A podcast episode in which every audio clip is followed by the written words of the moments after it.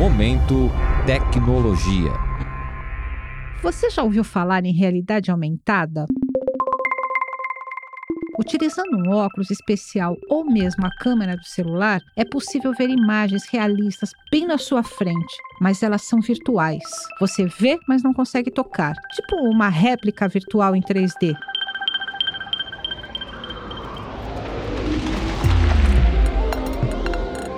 Eu sou Cinderela Caldeira e te convido a conhecer o BIM, Building Information Modeling, uma tecnologia usada na construção civil para projetar todos os elementos de uma edificação.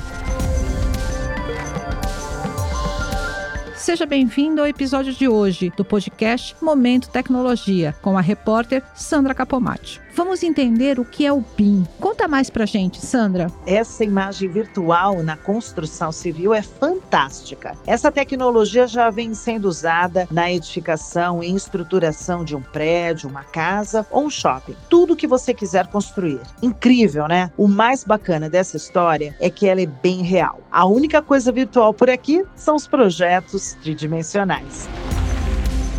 Eu sou Sandra Capomatto e esse é o Momento Tecnologia.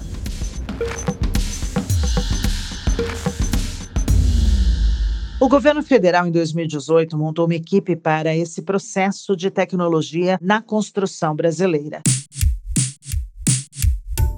chamada de estratégia BIM.br, a modelagem da informação da construção, Building Information Modeling, o BIM, é um modo de apresentar os projetos da área da construção civil através de modelos tridimensionais. O professor Eduardo Toledo Santos, da Escola Politécnica da USP, um dos integrantes da equipe criada pelo governo federal, explica. BIM já é uma coisa que existe, não é tão antigo assim, digamos tem uns 20, 25 anos de uso prático no mundo, né? Ah, e no final de 2017 a 2018, o governo federal lançou uma equipe muito grande com especialistas, eu fui um deles, inclusive, e a gente desenvolveu essa chamada estratégia BIMDR, que é, digamos assim, a estratégia do governo para disseminar esse, esse processo, essas tecnologias na construção brasileira, porque isso traz uma série de vantagens. Então, uma estratégia tinha, tem né, nove, nove grandes objetivos, uma série de ações estratégicas, aí isso é o que tem faltado aí o desenvolvimento da parte do governo federal nessa área. O projeto Construa Brasil tem nove metas e 31 submetas, das quais oito já estão em andamento, centradas em três pilares: desburocratização, digitalização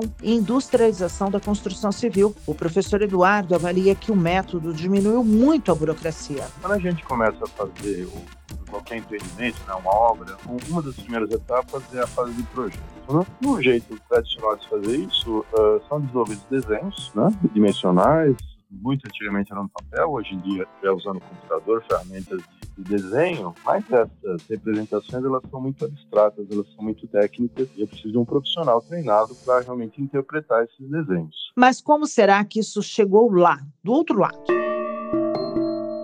Na ponta da prancheta de engenheiros e arquitetos, o principal objetivo é direcionar a construção da obra com definições dos materiais e dos ambientes, levando em consideração necessidades do usuário, as possibilidades financeiras, as exigências legais e a normalização vigente alternativa é eu fazer um modelo tridimensional, meio assim como o videogame mesmo, onde eu vou então representar essas formas, as dimensões do, do edifício, por exemplo, em três dimensões, então qualquer pessoa olhando já entende, né? E você, além disso, das informações de geometria, você acrescenta outras propriedades aos elementos que compõem esse modelo, por exemplo, uma porta, posso colocar quem é o fabricante, o material, propriedades acústicas, térmicas, resistência ao fogo e assim por diante. A arquiteta e urbanista Priscila de Castro Ribeiro tem 25 anos de experiência na metodologia BIM. Atualmente é gerente de BIM do Departamento de Projetos da Cinco Engenharia e ela explica os benefícios que trouxe a sua profissão.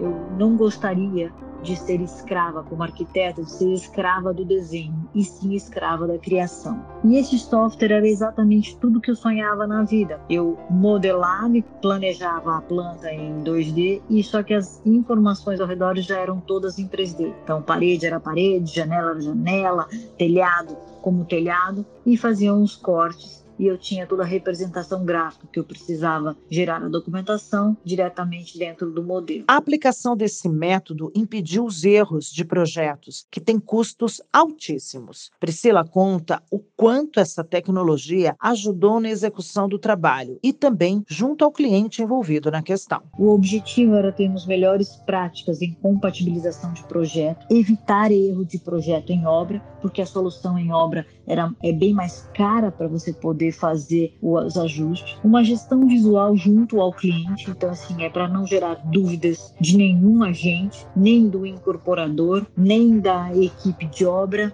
nem dos projetistas. Então, é se reduzir essa comunicação que às vezes num desenho 2D ela fica numa interpretação daquilo do espaço e BIM não, é o real, é o que é e, e é isso mesmo. O professor Eduardo Toledo explica que as vantagens são mais claras para quem está provando aquela planta uma vantagem, né? Você tem, é, é, com esse modelo, não, não só o ser humano entende melhor o que está sendo representado, mas principalmente o computador entende. E quando o computador entende, ele vai te auxiliar muito mais. Então, você pode fazer simulações, você pode extrair quantitativos, né? O computador é muito bom para contar coisas, quantos metros quadrados de área da parede eu tenho, volume de concreto e assim por diante. Então, o que a gente chama de BIM, no fim das contas, é um conjunto de processos e tecnologias que giram justamente em torno desses modelos que a gente chama de modelo BIM, que é o BIM, é um jeito novo de trabalhar. O uso do BIM melhora muitas práticas na construção civil e traz benefícios como redução de erros de compatibilidade, otimização de prazos, aumento na confiabilidade de projetos, processos de planejamento e controle mais precisos, aumento de produtividade, redução de custos e riscos e uma maior economia de recursos utilizados. A verdade é que você tem uma, uma representação que é mais simples para todo mundo, que é mais transparente, você fica uh, ligado a essa área. Né? A gente tem, por exemplo, a questão do licenciamento de obras, você pode fazer isso de forma automática, você pode analisar, né, quando a gente manda lá um projeto para a prefeitura, pedindo um alvará, pedindo é, que seja aprovada a obra, né? isso é feito hoje em dia por pessoas que vão fazer uma análise daqueles desenhos antigos que eu falei. Com o modelo BIM, você pode fazer essa análise de forma automática. Você não fica sujeito a uma interpretação subjetiva de um ou de outro, né?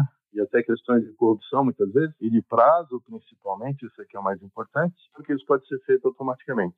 Já tem experiências interessantes assim em algumas cidades no Brasil. Desde 2014, os alunos da Escola Politécnica, tanto na engenharia civil como na engenharia ambiental, já têm acesso a esse método inovador de trabalho. Além de um curso à distância para treinamento de BIM no Brasil, os produtos desenvolvidos incluem o Guia de Boas Práticas em Códigos de Engenharia e Edificações e Boas Práticas para obtenção de alvarás de construção. O professor Eduardo diz que um dos pontos positivos do BIM é a sustentabilidade e o cuidado com os resíduos da construção civil. Então, a construção civil, a gente sabe, ela, ela produz muitos resíduos, para ter uma ideia, o volume de lixo doméstico que a gente produz, a construção civil produz volume equivalente, né? É muito grande. Por quê? Você faz, você quebra para consertar o que estava errado e refaz. Então, obviamente, isso gera custo e prazo, mas também é, cria impacto ambiental, porque você desperdiça materiais, isso gera resíduos que tem que ser descartados depois. E você, quando faz o projeto, você tem que tomar uma série de decisões ligadas à sustentabilidade, escolha dos melhores materiais assim por diante. E o BIM realmente ajuda muito nessa parte. A arquiteta Priscila, que nós falamos aqui, da Cinco Engenharia, fala sobre a importância da USP em iniciativas como esta, de espalhar essa nova tecnologia no mercado. A USP, como universidade, sempre traz as inovações ligadas ao mercado. Eu acredito que a gente sempre pode utilizar todo o conhecimento da iniciativa privada junto à acadêmica. A USP sempre está com esse papel junto às construtoras para poder testar, para colocar, ser um laboratório. Então, eu sempre acho que a USP tem uma grande importância na preparação de todos. Neste episódio, eu falei com o engenheiro Eduardo Toledo Santos, da Escola Politécnica da USP, fundador e membro do Conselho Consultivo do BIM Fórum Brasil, e com a arquiteta Priscila de Castro Ribeiro, gerente de BIM da Cinco Engenharia. Este é o Momento Tecnologia, um podcast que pretende mostrar as pesquisas desenvolvidas na universidade da bancada ao mercado. A edição de som é de Guilherme Fiorentini. Composição musical é Dona Leite. Com edição geral, minha, Cinderela Caldeira. O Momento Tecnologia é uma produção do Jornal da USP E você pode nos encontrar nos principais agregadores de podcast e no site do Jornal da USP. Momento Tecnologia.